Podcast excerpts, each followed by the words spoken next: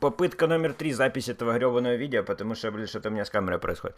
А, окей, what's up, хомис, как дела? Здравствуйте, добро пожаловать на канал Перестройка Шоу. А, если вы знаете, если вы в курсе, вчера я заливал а, видос про All-Star Game на основной канал, и а, я решил, что а, отныне я буду сделать подобные, подобного типа видосы на Перестройка Шоу, потому что а, сюда нужен контент, и, в принципе, то, о чем мы будем с вами говорить, будет в основном связано с тем, зачем этот канал основался в начале. Это трейды, это обсуждение NBA.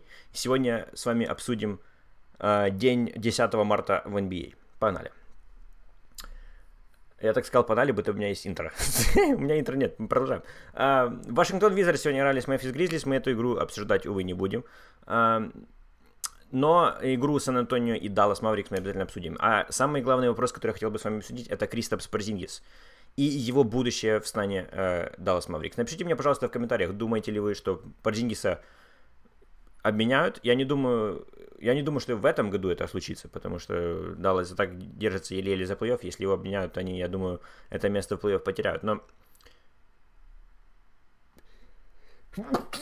Окей. Okay. Um, Главное, что не корона.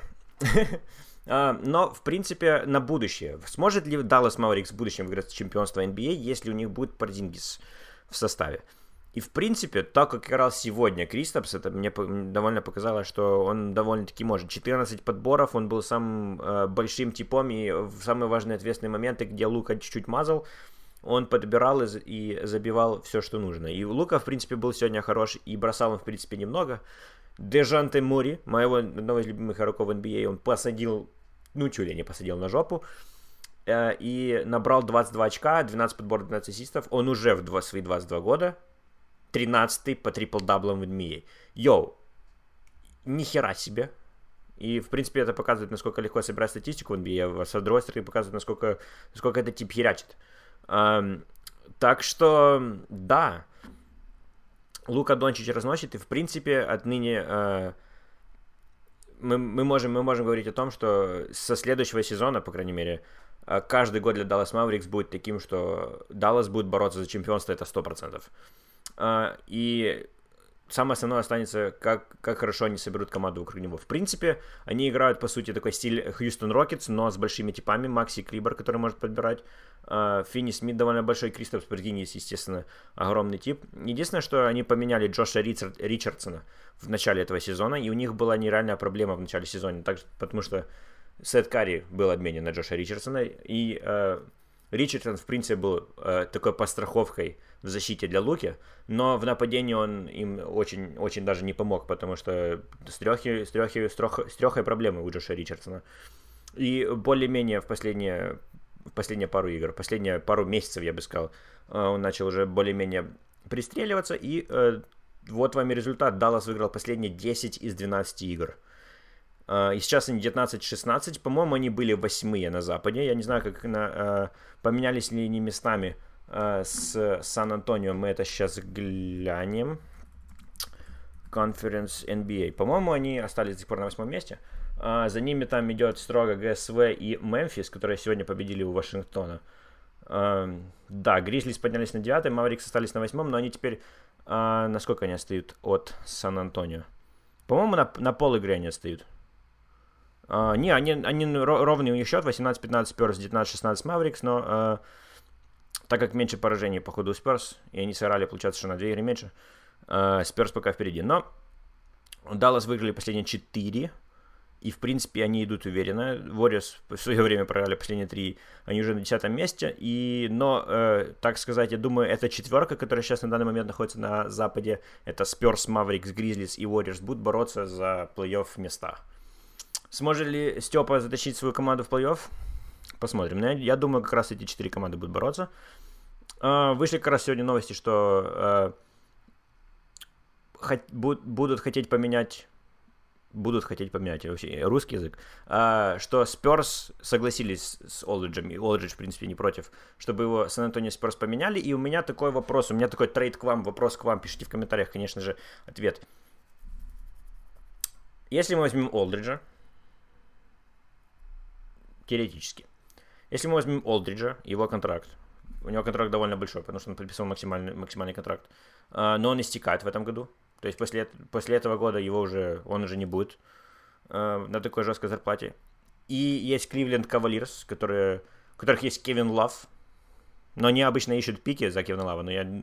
Он две игры сыграл в этом сезоне, они за него точно ничего возьмут. И, в принципе, у Кевина Лава еще два года остается его контракта.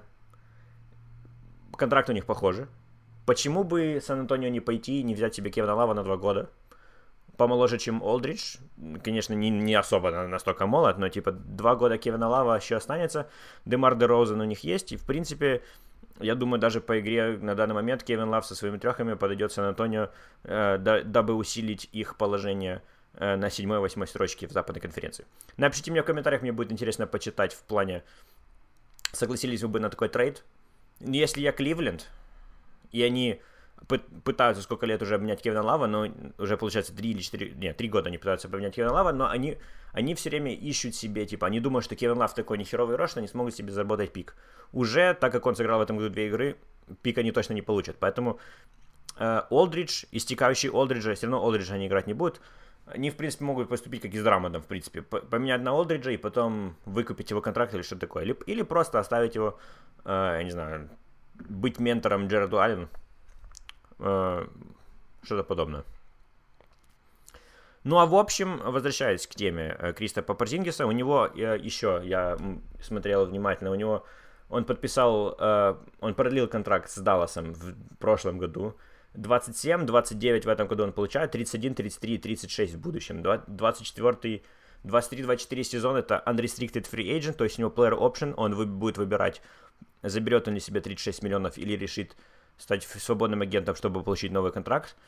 Э, ну, ему только 25. Да, у него проблемы с травмами. В этом году, я думаю, вряд, вряд ли Даллас его меняет. Но на будущее, если так смотреть, кто пойдет на риск э, обмена Кевина Лава? Потому что Даллас не будет искать пики. Потому что зачем им пики? У них есть Лука, который... Они борются за чемпионство уже сейчас они будут, хот... они будут искать какой-то вариант, дабы усилить, усилить состав, если они будут избавляться от Порзингиса. И на данный момент я не вижу ни одной команды, которая захочет забрать себе Порзингиса вместо их данной суперзвезды. Даже если там, например, Лавин, э, ну, они не поменяют Лавина. А, может быть, пиков накидают еще сверху Даллас, чтобы забрать какую-то суперзвезду, но нет, единственный, единственный, может быть, реальный, реальный вариант был это с Харденом, но Хардена и Луку вместе запихивать, это, это было бы вообще не вариант. Единственное, если э, до того, как Янис подписал свой контракт, я видел такой исход событий, если Янис бы был свободным агентом, он бы пошел в Даллас. Кто бы не хотел играть с Лукой, так сказать. Э, поэтому я не, я не буду исключать, что если вдруг будет какой-то большой игрок доступен для Далласа, то они Порзингиса, конечно, отодвинут. Ну а так, э, я реально считаю, что Даллас один э, хорошего уровня игрока, то есть какой-то третьей опции. Э, им, не, им не хватает одной третьей опции, дабы бороться за чемпионство даже в этом году. Даже если они будут там шестые, седьмые сены, они смогут бороться. Например, ну вот, не, ну на данный момент Феникс второй сеянный, хера себе. Но если они будут в седьмые сеяны, в итоге получится Даллас и не будут играть против Феникса, они могут в первом раунде еще Феникса накрыть. Что это очень интересно. Но если они будут играть с Лейкерс и Клиперс, будет уже тяжелее. Но все же может поменяться, потому что тут разница побед и поражений вообще э, очень даже рядом. Одна, од... ну, э, Юта Джаз остается с уверенным лидерством и лидирует на 2,5 игры. Э, Феникс, Лейкерс 3,5 и Клиперс 4. То есть тут все очень рядом. И Trail Blazers и Nuggets 5-6 уверенно сейчас занимают. Эм, так что мы посмотрим, э, что да как будет. И, и всех, даже, даже если я пытаюсь придумать какой-то потенциальный трейд на Порзингиса, ничего в голову не приходит. Эм, ну а вообще как концепт, напишите мне, пожалуйста, в комментарии, что вы думаете по этому поводу. Меняем ли мы Порзингиса или оставляем ради будущего Луки Дончича и Даллас Маврикс. А, напишите мне, пожалуйста, в комментариях, мне будет интересно вас послушать, пос, послушать, послушать. И да, я увижу вас в следующем видео, это будет завтра. Завтра у нас очень много игр, 11 аж, по-моему, завтра игр. И, кстати, завтра, завтра тот день, э, завтра, получается, день, когда год спустя заболел Руди Гобер, и отменили к херам сезон NBA. А. Надеюсь, завтра такого не произойдет. А, всем спасибо за просмотр, подписывайтесь на этот канал, ставьте лайки, конечно же, оставляйте комментарии. Вижу вас завтра. Увидимся. Покеда.